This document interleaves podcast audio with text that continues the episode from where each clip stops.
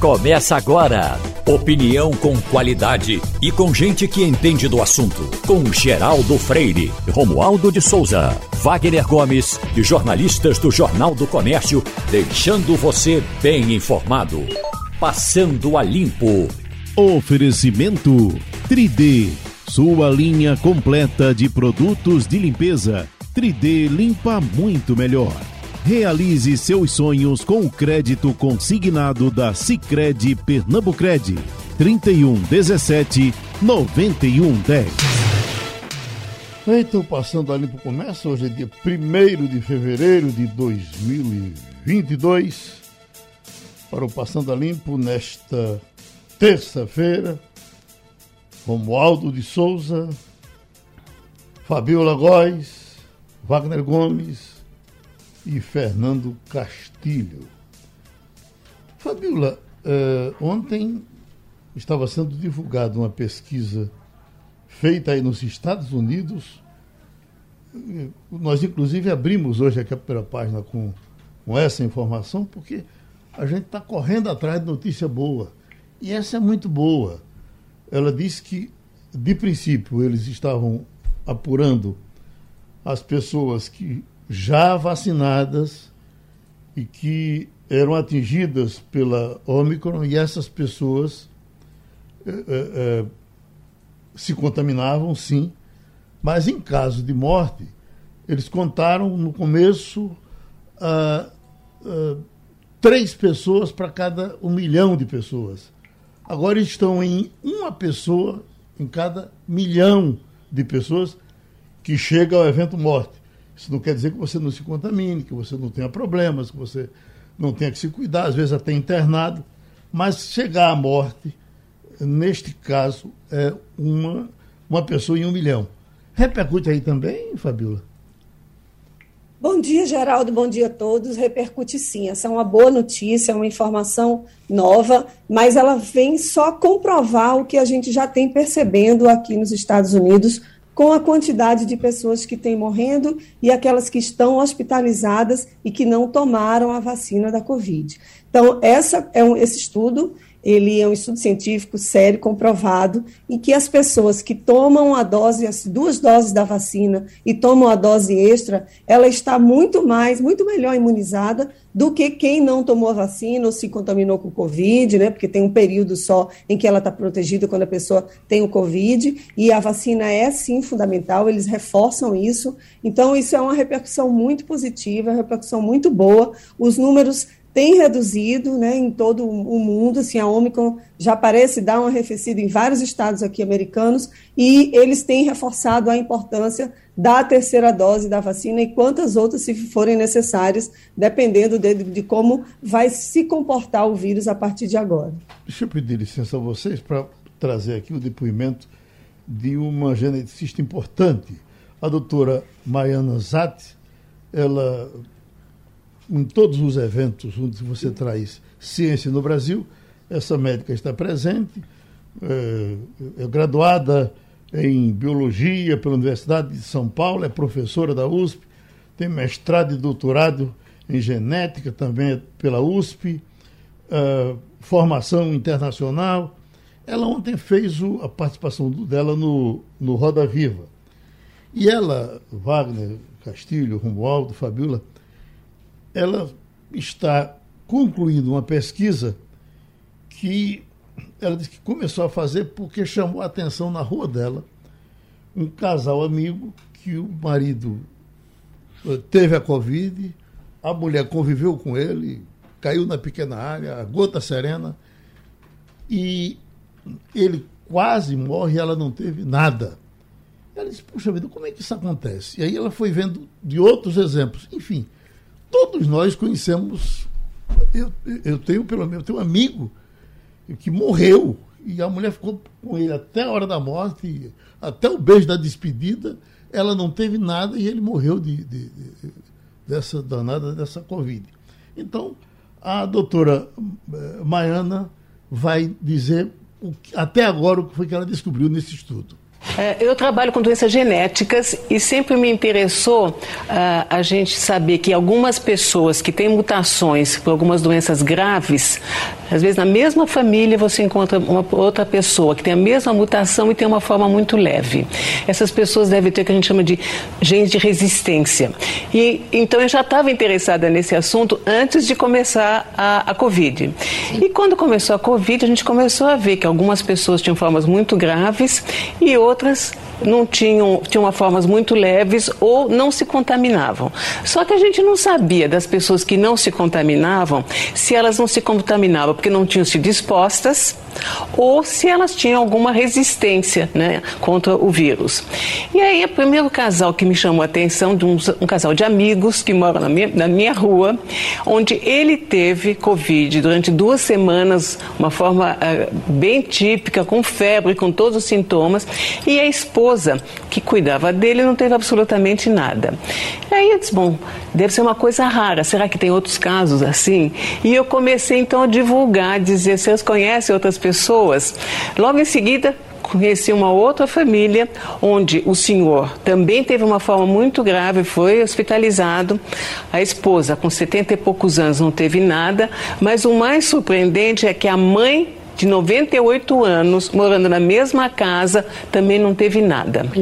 E aí então nós começamos a procurar mais casos e nós recebemos mais de 2 mil e-mails de pessoas que nos escreveram dizendo aconteceu isso na minha família. Meu marido teve e eu não tive, ou minha esposa teve e eu não tive, e nós ficamos juntos o tempo todo, sem máscara, sem tomar cuidado, compartilhando a cama e, e, e todo o resto. Então, e nós conseguimos conseguimos então coletar amostras para estudar o genoma de oitenta e tantos casais. Né? Casais sempre discordantes, onde um teve que, e, e, foi uh, confirmado por exame de PCR, e o outro não teve nada e também não tinha anticorpos. E nós estudamos, então, nós resolvemos focar em genes da resposta imune e vimos que tinha uma diferença entre os dois grupos. Então, uh, nós encontramos dois genes que são diferentes uh, no, pessoal, no grupo uh, infectado e, e, sintomático com o, o, grupo assintomático.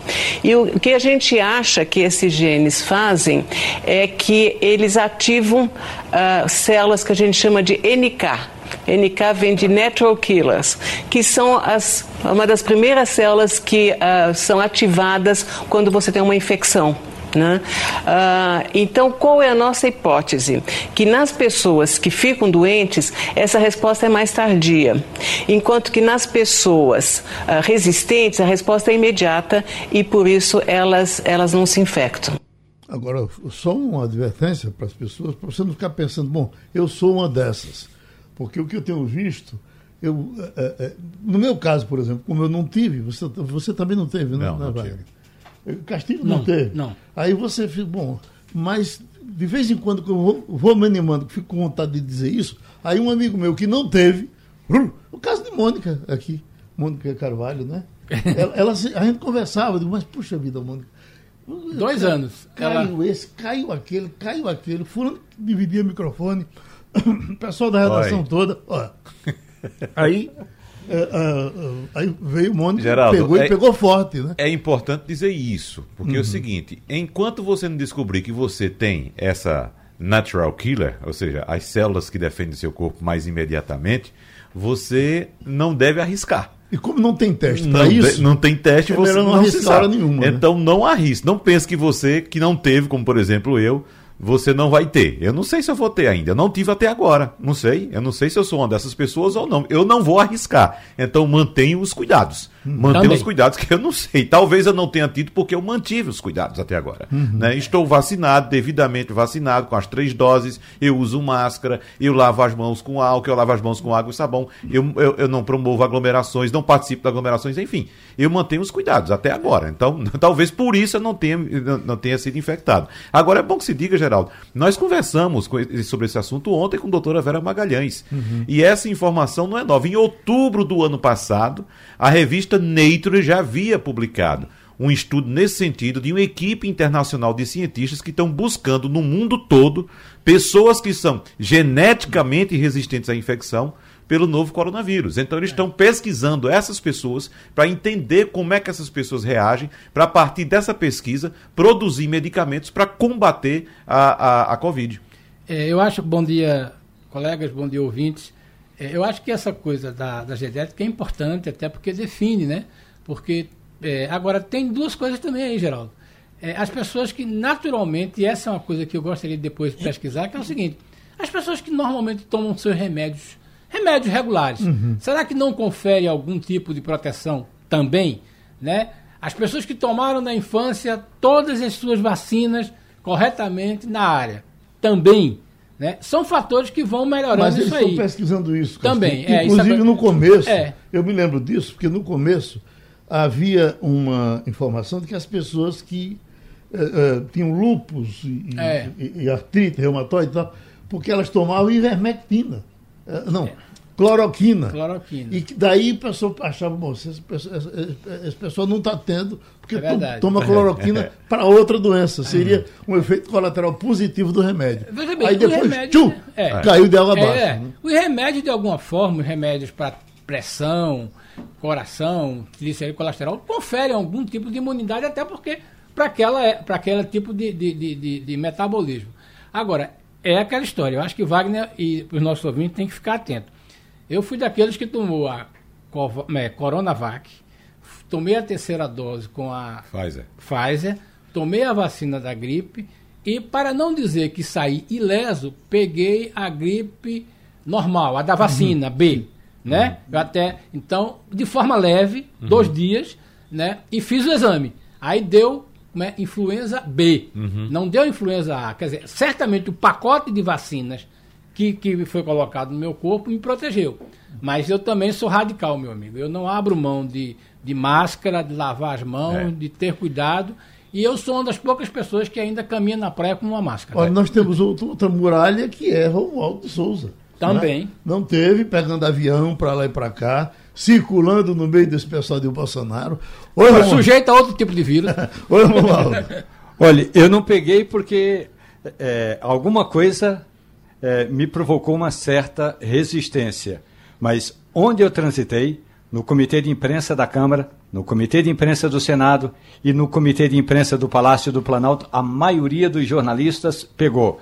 No Congresso Nacional, mais de 100 deputados, mais de 40 senadores e a maioria dos ministros do governo do presidente Jair Bolsonaro também pegou. Na prática, significa que, por alguma razão, eu estou relativamente resistente. Agora, também tenho tomado cá meus cuidados.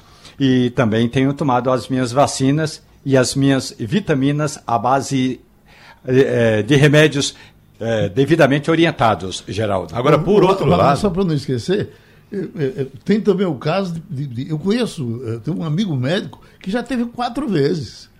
Testado e confirmado quatro vezes. Geraldo, era isso que pois eu ia dizer, que tem gente que é pegadora do Covid. não é? Tem gente que toma todos os cuidados, toma as vacinas, se isola, e eu conheço pessoas que já pegaram três, quatro vezes também.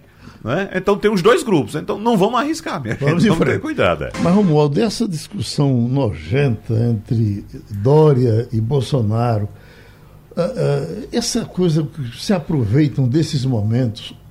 Ontem, o pessoal de Dória procurou o, o, o ministro que apareceu por lá para dizer que, uh, olha, nós já entramos, uh, pedimos há dois ou três meses ajuda para tomar providências com São Paulo para não acontecer tragédias nas cheias. Quer dizer, é, é, é, São Paulo precisava dessa ajuda do governo federal para se socorrer. Quando a gente sabe se é um, um, Estado que precisa menos de socorro federal, é, é, São Paulo, até porque vem se vangloriando de que a, a, a, economia cresceu mais do que a do Brasil, Meirelles está dando um show lá, essa coisa toda. E bom, e aí nasce essa discussão São Paulo, o governo de São Paulo está acusando o governo federal de eh, não ter ajudado e por essa razão São Paulo entrou nesse, nesse terror morreram 24 pessoas ao todo, né? 24 foi. 24 pessoas, uh, uh, areia derramou. Diz, o que vem em São Paulo todos os dias, todas as chuvas, não é? Aí, do mesmo jeito que eh, Bolsonaro agora eh, culpa São Paulo, enfim, fica uma briga e no fim vai continuar do mesmo jeito. É, agora há pouco o Palácio do Planalto informou que o presidente Jair Bolsonaro, Geraldo, vai a Franco da Rocha, ali na Grande São Paulo, acompanhar os resgates que estão sendo realizados. Bolsonaro tem evitado atender ou visitar áreas inundadas, como por exemplo no norte de Minas Gerais, no início do mês, ou no sul e sudoeste da Bahia. Mas essa é outra história. É, tem uma outra questão que é jurídica. É, quem pode decretar estado de calamidade é o prefeito. Então, se o prefeito decreta, está decretado. Aí a Defesa Civil reconhece e tudo bem. Ocorre que em São Paulo o governador quis se antecipar e também decretou estado de calamidade. Então isso já começou um zum zum zum por aqui e eu posso antecipar ao nosso ouvinte que Bolsonaro vai a São Paulo agora, daqui a pouco. Uhum. Aliás, Bolsonaro não vai à abertura do ano legislativo, ele já não ia, já constava na agenda dele que ele não iria à abertura do ano legislativo, uh, no ano judiciário no Supremo Tribunal Federal. Mas agora há pouco eu acabo de receber uma informação aqui dizendo que o presidente vai a Franco da Rocha acompanhar os resgates por lá. Geraldo, essa briga toda entre Jair Bolsonaro e, João Dória começou lá no passado, quando uma das primeiras medidas de enfrentamento do Palácio dos Bandeirantes com o Palácio do Planalto foi com relação à Fórmula 1. Bolsonaro queria a Fórmula 1 no Rio de Janeiro. João Dória foi lá, bancou a briga, comprou o, o diálogo, foi a FIA, que é a Federação Internacional que banca e que organiza eh, a Fórmula 1, e manteve a Fórmula 1 em São Paulo. Então, vai sempre ter esse entreveiro entre o governador e o presidente. O danado é que, às vezes, quem sofre é a população, independentemente de ter ou não ter título, ter ou não votado em Bolsonaro ou em Dória. E Dória diz: Eu sou o governador da vacina, eu sou o governador da Fórmula 1, agora a cheia. Não é. É, é de Bolsonaro. Eu só queria esclarecer para os nossos ouvintes: é por que, que Dória falou ontem né, e Bolsonaro está dizendo que vai para São Paulo hoje. O protocolo de segurança exige que é, todas as vezes que um presidente se desloca, mesmo em caráter emergencial, o estado para onde ele vai seja comunicado. Que é por quê? Que é para a Polícia Federal de lá saber, o governo do estado saber, né, e as pessoas se prepararem. O presidente não desembarca em qualquer lugar, qualquer hora, sem avisar antes. Tem um protocolo. O que é que Dória faz? Dória foi informado que o presidente viria hoje e ontem se antecipou com esse tipo de coisa. Típica politicagem. Isso não dá certamente um voto para nenhum dos dois, mas pode tirar, porque o caso de Franco da Rocha é dramático, né, daquela, eh, daquela situação, né? Dória esteve lá e como o Dória esteve lá, o presidente também quer esteve lá e o resultado é faturar em cima da miséria de um grupo de famílias. O Castilho, é agora, constrangedor isso, mas é verdade. É, esses meus amigos que contam chuva, eu, eu acho interessante. O pessoal do interior, qualquer choveu, choveu 10, 10 milímetros, choveu. Eu não sei medir isso. Mas o que disseram é que em São Paulo foram 230. Foi. E essa região que teve chuva ontem uhum. é a chamada periferia da capital. São cidades vizinhas de São uhum. Paulo, tudo que as pessoas não podem morar em São Paulo porque é muito caro. O centro não foi atingido, né? Não, peraí, São. Paulo foi, São Paulo foi. Mas veja bem, nesse caso aí do desastre, Aham. é um dos municípios, se a gente pudesse comparar, seria o caso de Jaboatão ou Paulista, né? Nessa direção. As, são cidades que se transformaram em cidades é, dormitórios, cidades habitacionais, porque a moradia é muito cara. Daí o nível de construção.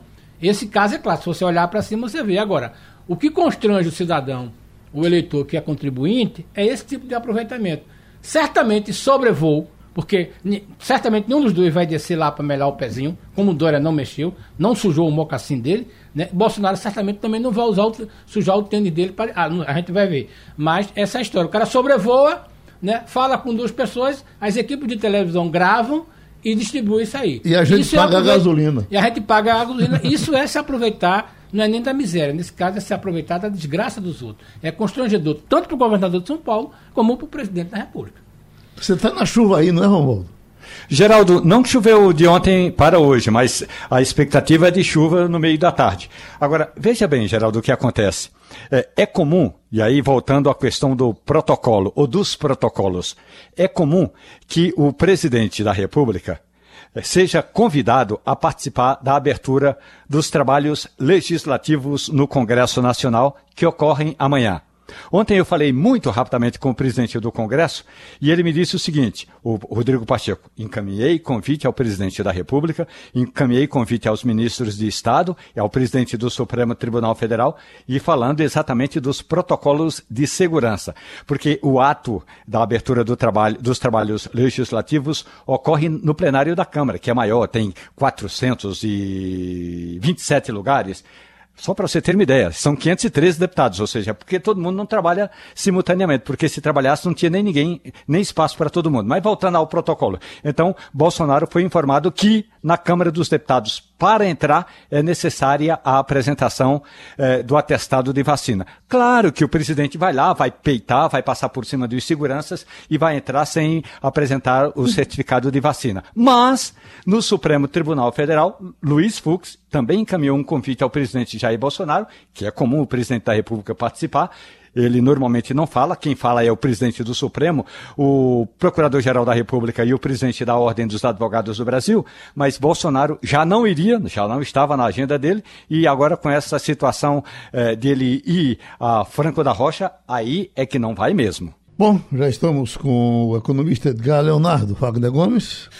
Professor Edgar Leonardo, nós temos dados importantes do IBGE acerca do emprego, o desemprego diminuindo, porém nós temos a renda do trabalhador também em queda, professor. Nós temos aí um avanço da vacinação com a reabertura econômica e a taxa de desocupação ficou em 11,6% no trimestre encerrado em novembro, um recuo de 1,6 ponto percentual. Agora, segundo a PNAD contínua do IBGE, o rendimento real habitual caiu 4,5% frente ao trimestre anterior e 11,4% em relação ao mesmo trimestre de 2020, professor Edgar Leonardo. Isso, isso ficou na minha cabeça ontem, Wagner, quando ele, os economistas davam essa informação mas ninguém me disse qual a consequência disso. É isso que é. é essa consequência Mas... a gente vai saber agora com o professor Edgar uhum. Leonardo, porque eu, inclusive, professor, estava ouvindo ontem o professor também, é, Davi Zilberstein, e ele mostrando gráficos apontando um dado preocupante. Porque é o seguinte: esses dados aqui, Geraldo, trazem em mente aquele ditado popular: é melhor um passarinho na mão do que dois voando. Eu estou ganhando menos, mas estou ganhando. É, é, melhor ganhar menos do que não ganhar nada. Exatamente. Não é isso? Mas um dado que o professor Davi Zilberstein trouxe ontem, professor Edgar Leonardo, me preocupou porque ele disse que essa curva de geração de empregos nesse momento começa a estabilizar. Ou seja, mesmo gerando empregos de baixa renda, nós começamos a parar de gerar empregos, professor Edgar Leonardo. Parece que aquela história, professor.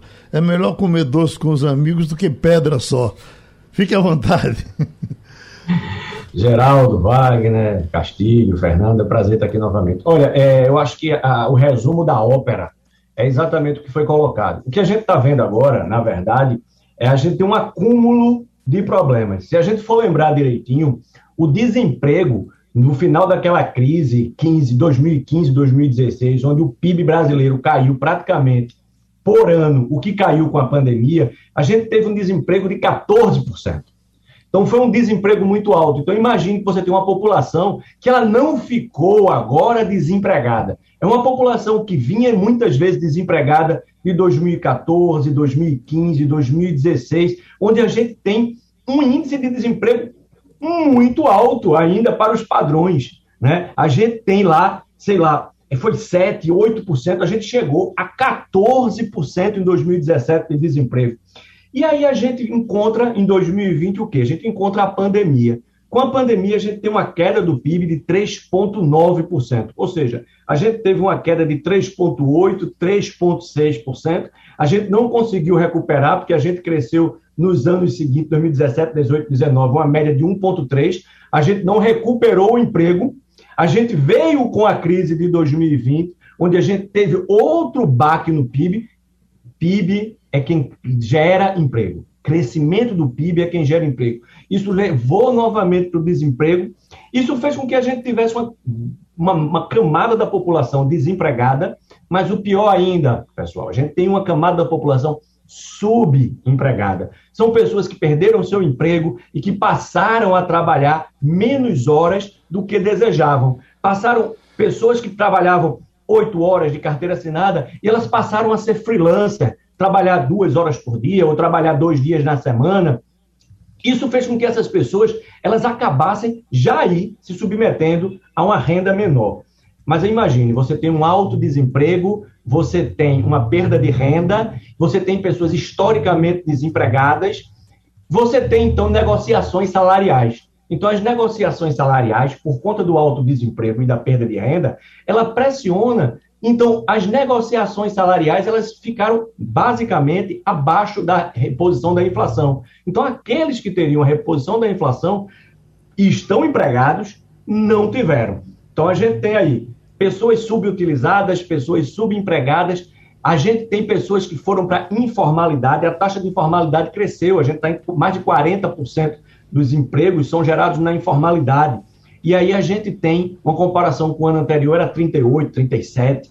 Então, essas pessoas perdem direito a férias, a 13 terceiro, e o próprio salário é mais baixo.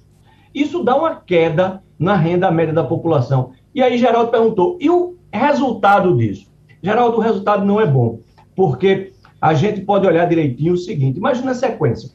A renda permite que o consumidor, que o trabalhador vá ao mercado consumir, trocar de carro, comprar roupa, sapato e ao restaurante. Esse cidadão agora, com a renda menor, ele certamente vai localizar no padrão de consumo dele um degrau abaixo. Ele não vai talvez deixar de sair, mas ele vai sair com mais restrições. Ele talvez economize no combustível, economize na alimentação fora de casa, e o reflexo disso vem basicamente comércio e serviços. Comércio e serviços começam a sentir né, essa redução do consumo. E o comércio e serviços vão demandar menos produtos da indústria. Então você tem uma sequência lógica que nos leva a uma espiral descendente, o que não é importante, não é interessante para a economia, geral. Eu estava daqui, Castilho me lembrando aqui, a gente olhando para a carinha de Fabiola lá nos Estados Unidos, porque acho que ela está pensando, rapaz, e aqui? Que o camarada está empregado, está pedindo demissão, está indo para casa e o governo atrás, venham trabalhar e o cara não vem. Pois não, Fabiola?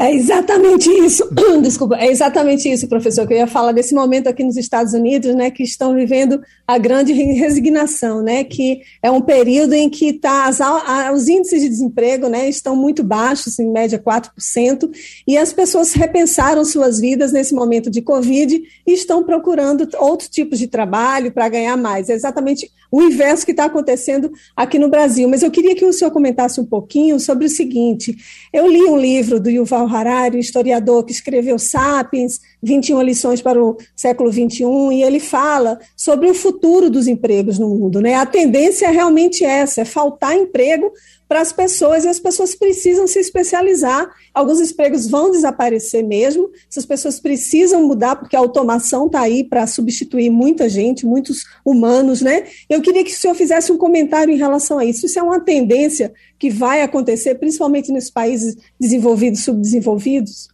Fabiola, esse comentário seu foi excelente. Excelente, porque aí tem um ponto importante para a gente comentar. É natural que existe uma mudança no mundo. E eu não sou daqueles que olha essas mudanças com negatividade. Porque as mudanças, elas. Tem até um, um, poema de Camões que fala sobre a mudança, né? Diz que todo mundo é composto por mudança, gerando sempre novas novidades. Né? Então, a mudança é natural, ela faz parte. O que acontece é que, de fato, a gente tem que entender que essas mudanças elas vão absorver uma camada da população que está preparada para esse novo mundo um novo mundo que precisa efetivamente de mais conhecimento. Se a gente olhar as revoluções industriais ao longo do tempo, a gente vai perceber que são revoluções industriais que elas permitiam um acesso mais fácil. Vamos imaginar, num primeiro momento, indústrias localizadas na beira de um rio, com força mecânica para movimentar as primeiras máquinas. Havia um nível de facilidade maior para a compreensão daquele funcionamento, para a absorção naquele mercado de trabalho. Vapor, ainda assim, embora evoluído, mas também eletricidade, já houve um degrau. Quando a gente está falando da quarta revolução industrial, a gente está falando da associação de tecnologias, tecnologias diversas, genética, ciência da computação. Né? Então, isso precisa de um volume de informação muito maior para que as pessoas possam ser absorvidas nesse novo mercado. Nesse novo mercado, e diga-se de passagem, o campo, o agronegócio também já está mecanizado, já está com tecnicidade e precisa de profissionais mais habilitados.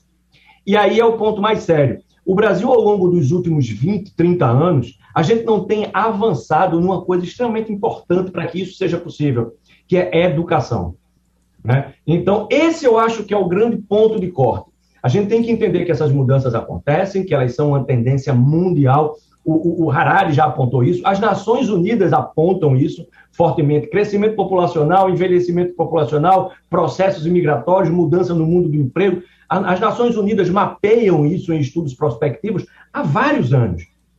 E a gente precisaria ter investido e a gente precisa voltar a pensar na educação de base, para que a gente tenha um conhecimento de base muito bom em matemática, um conhecimento de base muito bom em língua portuguesa e sim também um conhecimento de base muito bom em língua inglesa, que é a língua mundial. E isso vai fazer com que a gente comece a despontar e gerar mais empregos. E por outro lado, em paralelo, no curto prazo, a gente precisa entender que uma parcela da população, efetivamente, ela vai estar apartada dessas mudanças e que ela precisa ser apoiada e precisam ser pensadas políticas para essas pessoas. E Romualdo de Souza, em Brasília?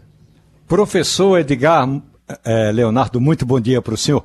Olha, professor, queria é, pegar esse seu comentário e lembrar ontem o que disse o ministro é, da, do Trabalho e Previdência, Onix Lorenzoni afirmou assim: olha, o Brasil bateu qualquer país da Europa, os Estados Unidos, em termos de vacinação. A vacinação foi importantíssima para a retomada da economia e para a geração de novos empregos, disse o ministro, que no princípio integrava um grupo no Palácio do Planalto que recomendava dar uma brecada nessa história de vacinação, porque nem todo mundo, e aí mundo no sentido de planeta mesmo, nem todo mundo estava convencido de que era necessário necessária a vacina.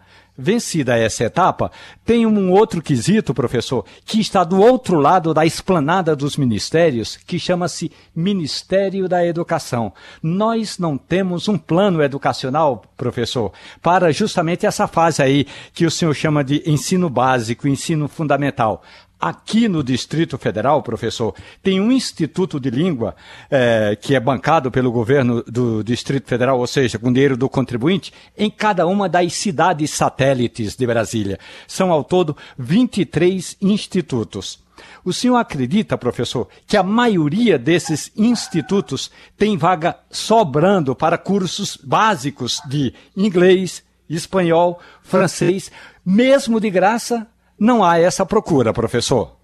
É, Romualdo, prazer falar com você. É, é, é, complicado porque a gente não criou aqui no Brasil, inclusive até eu diria, e não, não vou culpar apenas a população, mas imagine, você tem professores mal remunerados, não é? Professores mal remunerados, eles não sinalizam para o estudante que aquilo ali é sucesso. Imagine um estudante de baixa renda que na sua comunidade vê seu pai trabalhar muito e receber um salário muito baixo. Salário não dá para se aumentar por decreto, de melhorar a produtividade. Mas vamos pensar nessa cena. Escola e o professor dele é alguém que ele conhece, que é instruído, que se dedicou a estudar, mas esse profissional ele é mal remunerado. Se ele é mal remunerado, o estudante não toma aquilo como referência. Ele vai buscar outras referências, infelizmente, de pessoas que, na visão dele, sejam bem-sucedidas. Então, eu acho que um ponto importante para que a gente crie uma cultura de ênfase na educação, ela passa pela remuneração do professor. E quando eu estou falando professor, eu, eu, eu, estou falando exatamente daquele professor, daquela professorinha da prefeitura, daquela, daquele professor da escola pública que pega a criança, transforma em um adolescente que gosta de ler, que consegue fazer cálculos, entender problemas matemáticos, que vai ser capaz num futuro próximo, de ler um manual, de entender a especificação técnica, de compreender a importância de segurança no trabalho, de compreender a importância do uso de EPIs na empresa, de evoluir, fazer um curso técnico, fazer, quem sabe, até um curso superior e crescer profissionalmente, aumentar a produtividade.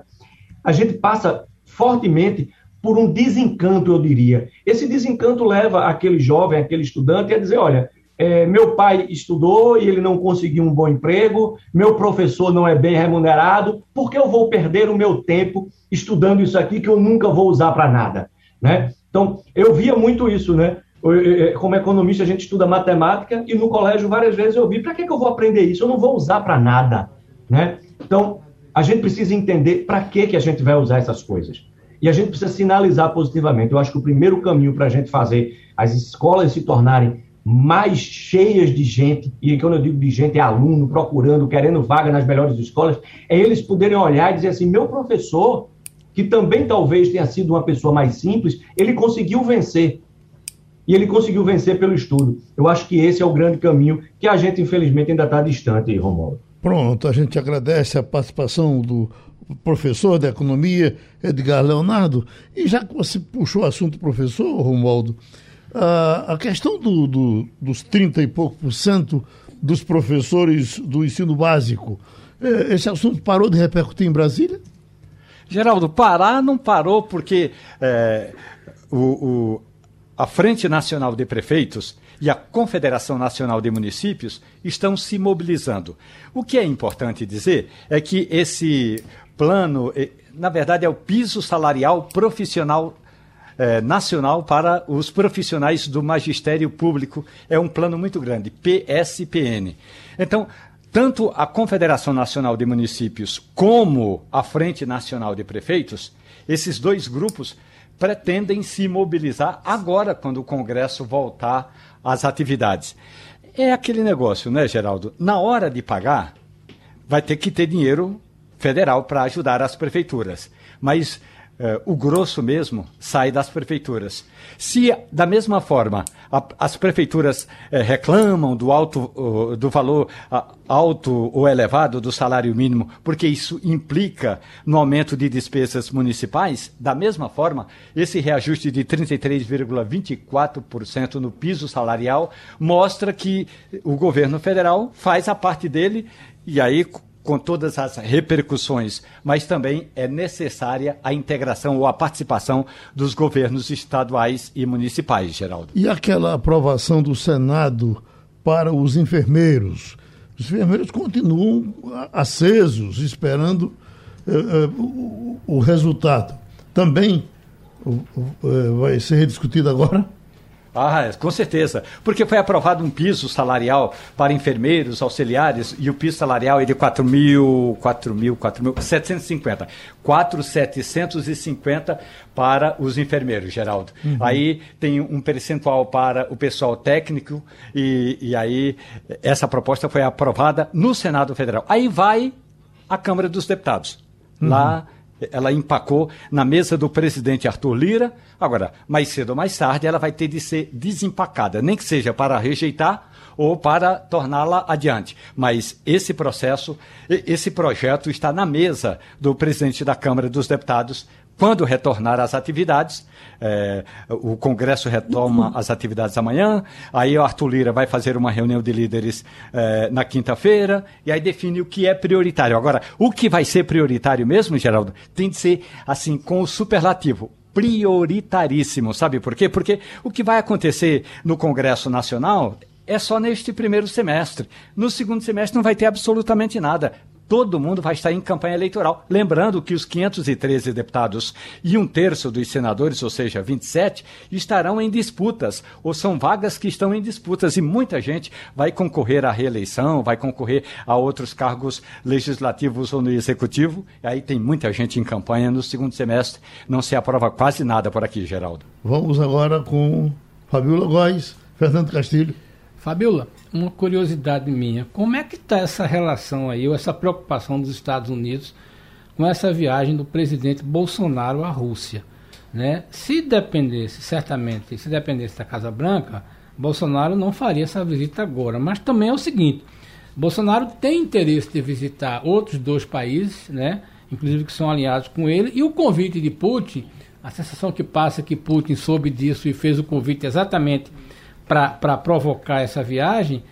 É, mas como é que fica? Os americanos estão realmente preocupados? É mais só uma, uma preocupação da embaixada? Como é que isso se materializa mesmo?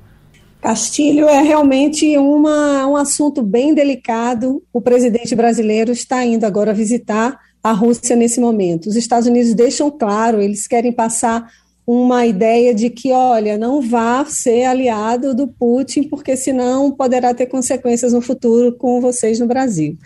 E o Brasil agora está estrategicamente colocado, bem colocado, né, no Conselho de Segurança da ONU. Ele ficou 10 anos sem participar de uma das cadeiras. Teve reunião ontem em Nova York. Eles discutiram esse assunto. O Brasil teve um posicionamento bem equilibrado, não tendeu para nenhum dos dois lados. Essa viagem de Bolsonaro já estava prevista antes mesmo disso tudo desenrolar. Pode ser como você falou, né? A gente nunca não sabe como é que é que funciona a cabeça do Putin. Vai que ele convidou antes, por já sabendo disso. Mas enfim, o Brasil é um, um aliado interessante também para o Putin. Agora tudo isso mostra o seguinte: o Brasil está no momento de política externa totalmente sem rumo. A gente não tem um, um, um norte, uma direção, né? A gente fica vendo o Brasil se alinhando com países que não têm tanta expressividade, assim, na verdade tem expressividade, mas não com a democracia, não tem compromisso com a democracia, né? Com o Urban, por exemplo, que é um outro presidente, o Bolsonaro tem a, alguma estima, né? Então o Putin seria mais nesse momento uma aproximação. O Brasil sempre, obviamente, tem a ganhar, mas ele tem que ser, sabe, ser inteligente nesse momento, né? Para onde esse pêndulo está indo? Está indo mais para os Estados Unidos ou para o Putin, mas de repente seria agora o momento de o Brasil a, avançar em alguns assuntos em troca de, de, dessa desistência da viagem, por exemplo, né, porque os Estados Unidos têm esse poder. Agora, também, por outro lado, é uma interferência muito grande na política externa dos outros países, né, porque os Estados Unidos eles se acham realmente os donos do mundo. E querer dizer para o Bolsonaro, presidente do Brasil, não ir realmente é demais. Mas é um momento delicado, a gente fica realmente é, querendo acompanhar, saber se o presidente brasileiro vai mesmo e para onde esse pêndulo aí vai, vai, vai levar, né? Oi, Wagner. Fabiola, existe um movimento nos Estados Unidos conhecido como Black History Month, que é o mês da história negra, que ocorre aí nos Estados Unidos desde a década de 1920. E esse mês de fevereiro é importante para os afrodescendentes, tanto os que nasceram nos Estados Unidos como os que residem em território norte-americano. Agora, o que chama a atenção é que essa pauta é, antirracismo nos Estados Unidos nunca deixa de ser algo muito importante, né, é, é, Fabiola? Porque vira e mexe a gente vê episódios, a gente assiste a episódios de racismo nos Estados Unidos. Impressionante. E agora, até universidades historicamente negras estão recebendo ameaças, Fabiola. É isso mesmo, Wagner. A gente aqui nos Estados Unidos verifica um movimento diferente do que aconteceu no Brasil com os negros. Aí no Brasil é muito mais velado esse racismo, sabe? É, é sistêmico. E aqui não, aqui é muito mais evidente. Então tem, tem realmente uma violência muito forte contra os negros e eles idealizaram algumas universidades, a Howard University aqui em Washington é de 1860 eles criaram universidades só para negros, são, é, essa é uma das referências no mundo, em várias áreas e vários estudos. E tem outros estados também, por exemplo, na Flórida, em Louisiana, na Geórgia. E essas universidades ontem receberam ameaças de bomba. A universidade em Albany State, na Geórgia, Delaware University, em Delaware e aqui o Howard também recebeu ameaça de bomba, os alunos tiveram que sair, os professores também emitiram alertas para que eles fiquem em casa até o segundo, a segunda ordem, né? E realmente isso acontece no momento em que os Estados Unidos hoje, né, dá início à comemoração do Black History Month, que é o mês da história, né, de comemoração aos negros, e em homenagem ao presidente, ao ex-presidente Lincoln, que foi um grande abolicionista, faz aniversário no dia 13 de fevereiro, e Frederick Douglass, que faz aniversário em 14 de fevereiro, que era um escravo que fugiu de uma fazenda em Maryland, aqui nos Estados Unidos e virou um grande escritor e abolicionista também. Então aqui realmente o, o racismo ele é muito é, violento nesse, nesse aspecto. Obviamente a gente tem casos de violência como teve agora recentemente no Rio de Janeiro, né, de um de um negro que foi do Congo que foi assassinado brutalmente assassinado. Então a gente vê é triste ainda isso acontecer, né, no século 21, mas de fato é uma é um momento em que os Estados Unidos vivem, o Brasil vive em alguns outros países e é um momento de realmente se discutir né, o que está acontecendo. E em meio disso tudo, eu vou atualizar aqui uma informação em relação à Suprema Corte Americana. Né, eu falei na semana passada, o Biden vai, já anunciou que vai escolher uma mulher negra para assumir a corte. São três candidatos que têm um currículo impecável e agora os republicanos e a ala mais conservadora aqui do partido está acusando o Biden de querer fazer ação afirmativa, cota para negro na, na Suprema Corte Americana. Agora, ninguém falou nunca sobre a quantidade de brancos que tem na corte americana e nem falou também que o currículo dessas três mulheres que, vão, que estão aí na disputa para ser escolhida é muito melhor, mas muito melhor do que o currículo dos brancos que foram indicados por Trump, agora na gestão dele, que indicou três juízes. Então, é realmente um, um momento em que os Estados Unidos. Isso é um tema muito delicado aqui nos Estados Unidos, e realmente tem uma, uma, racha, uma, um racha mesmo entre quem é mais conservador e quem é mais democrata.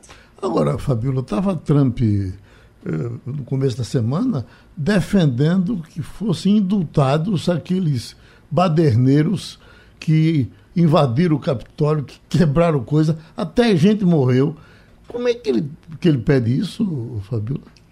Olha, ele pede não só isso, mas ontem saiu uma informação aqui de que as fitas em que o, a, a, justiça americana determinou que fosse entregue à comissão que está investigando né, a invasão do Capitólio, ela, ela foi como foi colada, cortada. Eles fizeram a edição na hora de enviar. Ele está fazendo absolutamente tudo para evitar que venha à tona e apareçam, de fato, as responsabilidades dele ou omissão dele nesse episódio. Ele realmente pede, ele faz discurso pedindo que essas pessoas sejam absolvidas. E ontem, nesse final de semana, ele fez um outro discurso dizendo que se ele for punido, que esses juízes o acusarem de alguma coisa, é preciso que a população americana se revolte novamente, que vai ser o maior movimento da história americana, que a população precisa ir às ruas para defendê-lo. Então ele realmente ele passa dos limites, ele continua dizendo que a eleição foi roubada de Biden, né, que Biden ganhou, e continua dizendo que não houve nada demais, foi um protesto democrático de liberdade de expressão, aquele, aquela turba que invadiu o Capitólio e que com a anuência dele, né? É, nessas gravações certamente vão constar os diálogos em, com filhos dele pedindo para ele não pedir para que interceda e que essas esses manifestantes saiam do Capitólio, né? É, vão, obviamente, com, com outros assessores e, e representantes aqui de, de ministérios, né? De órgãos do governo, para que ele interceda também, e ele não quer que venha à tona. Então, ele está fazendo tudo isso, é uma cortina de fumaça, o tempo inteiro ele gera um fato novo para evitar que essa comissão siga adiante e que ela, de fato, apure as responsabilidades e entregue para a justiça. Romualdo, Brasília. Eu estava pensando aqui, Fabiola, bom dia para você. Olhe, de um lado, os Estados Unidos, o governo dos Estados Unidos está alterando protocolos e recomendando que os americanos eh, evitem o Brasil em função da Covid-19. Mas a recíproca não é verdadeira. Ou seja, os brasileiros continuam, pelo menos até aqui, continuam com entrada livre desde que apresentem a necessária documentação, inclusive o, o certificado de vacina. Os Estados Unidos estão com medo dos americanos pegarem algum vírus por aqui? Pois é, Romualdo, é aquela história, né? O sujo falando do mal lavado. Os Estados Unidos não têm autoridade nenhuma nesse momento para dizer, para recomendar que não que, que os americanos não viajem para o Brasil, até porque aqui os números são muito piores do que no Brasil. Houve uma redução, sim, de casos, mas ontem, por exemplo, morreram mais de 2 mil pessoas de Covid. E a média dos últimos 14 dias é de 2.600 pessoas. E o número de casos ainda está, está muito alto, são quase 500 mil casos por dia. Então, eu não entendo, sinceramente, como é que eles fazem uma recomendação dessa. Fez também para o México e para alguns outros países, mas eles não têm aqui o controle. Né? No Brasil, a gente vacina muito mais. A nossa taxa de vacinação é superior aqui à taxa americana. Completamente vacinados aqui nos Estados Unidos é 64% da população, e eu acho que a gente já passou 75%. Então, é um momento em que os Estados Unidos vêm com essa, de novo, né, restringindo, sugerindo que restringam as viagens, a recíproca não é verdadeira. Agora, tem uma informação nova, que eu acho que ainda não está repercutindo muito aí no Brasil, deve começar daqui a pouco, que é a Pfizer pedindo para o FDA autorização para vacinar crianças de seis meses a quatro anos. Já tem aplicação de dose para crianças acima de cinco anos e agora eles vão pedir hoje autorização. E é um assunto novo porque não estava se prevendo que fizessem isso agora nesse mês. Isso seria a partir de março. E se isso acontecer, pode ser que ainda esse mês as crianças com seis meses em diante consigam ser vacinadas aqui nos Estados Unidos e é um grande alento, né, um grande alívio para pais e mães que estão esperando que crianças sejam vacinadas nessa faixa etária. Por outro lado, tem um estudo aqui recente também que a Pfizer fez, que as doses da vacina não são tão eficazes para crianças de 2 a 4 anos, as duas doses. Então, eles já estão avaliando uma terceira dose. Não se sabe por que essa faixa etária é, é, não, não seria, na verdade, não seria né, tão tão é, a vacina atingisse tanto essa faixa etária nesses testes que eles fizeram. Então pode ser que essas crianças futuramente precisam de três doses, né, quando eles começarem a receber a vacina. Mas de todo, toda sorte é uma boa notícia para os pais que esperam essa notícia, né, essa, essa possibilidade de vacinar os seus filhos de, de zero a quatro anos. Pronto, Fabio, um abraço, vá pela sombra. Fechando aqui, repercute uma uma conversa, uma associação de eh, Bolsonaro com um garotinho no Rio de Janeiro. E aí eh, a, a, gente vai levantando e vai vendo o lamaçal que está por debaixo do tapete, Romero Jucá, Ginhagelo, que todos estão voltando agora, então. aqueles que foram atacados pela, pela Lava Jato e por outros processos, estão todos voltando, então vamos ter tudo aquilo que a gente achava que era coisa do outro mundo voltando. Pois é, Geraldo, eu não vou aqui me atrever a fazer um comentário na área política, não é minha área, mas veja bem, o que a gente observa é que a onda Bolsonaro, que alijou todo esse pessoal na eleição uhum. passada, ela certamente não vai se repetir por amadorismo dos caras que foram eleitos. Porque, por exemplo, quando você se elege deputado federal, você tem que se articular com o prefeito para se organizar para isso, o deputado estadual. Desse grupo que foi eleito na onda de Bolsonaro, certamente 10 ou 20% que conseguiram alguma articulação. Então é quase certo que daqueles 50 que foram eleitos na onda de Bolsonaro, esse pessoal não vota. Uhum. Quem é que vai votar? Os profissionais. Sim. Os profissionais que têm seus esquemas, que já organizaram. Então, como essa eleição vai ser uma eleição na moda antiga, não de, é, talvez 2014, né, 2014, esse grupo todo tende a voltar com muita força. E aí eu fico perguntando o seguinte: este pessoal, quando voltar, Arthur Lira uhum. e, Romero, e Rodrigo Pacheco são do time da Série B ou da Série C. é Quem volta, então não tenho nenhuma dúvida que, se esse time uhum. voltar, Arthur Lira pode ser rifado da presidência da, da Câmara facilmente, como certamente Rodrigo Pacheco vai ser rifado da presidência do Senado, porque voltam os profissionais e aquela história é de Renan para cima. Uhum. Então é por aí. Mas na política não, não tem gratidão, não, Romualdo? Eles não vão dizer obrigado, doutor Arthur. Eu estou voltando porque você ajudou. Ou é pé no bucho, mão na cara? É, a questão toda da família de Antônio Garotinho, ele, a mulher, a filha e o prefeito de Campos dos Goitacazes, que é no interior de São Paulo, no norte de São Paulo, desculpe, no Rio de Janeiro, é, é que essa família ela trabalha intensamente unida. Quando o presidente Jair Bolsonaro esteve por lá na semana passada, os garotinhos todos, marido, mulher, filhos, se reuniram em torno do presidente porque Bolsonaro tinha dito a garotinho: Eu vou dar uma porrada em Lula. E descarregou contra o ex-presidente do PT. Então, é, foi uma oportunidade para que o grupo de garotinho voltasse a, a ser evidência. Porque hoje Garotinho é evidência, Geraldo, como narrador de futebol na Rádio Tupi do Rio de Janeiro. Uhum. Então, ele vai voltar aos poucos, ele tem tempo suficiente, ah, tem até o final do. Eh, quer dizer, ele tem tempo para preparar a candidatura dele. Agora, o mais importante de tudo isso é que a família Garotinho hoje está com o presidente Jair Bolsonaro. Mas os garotinhos já estiveram com outros presidentes.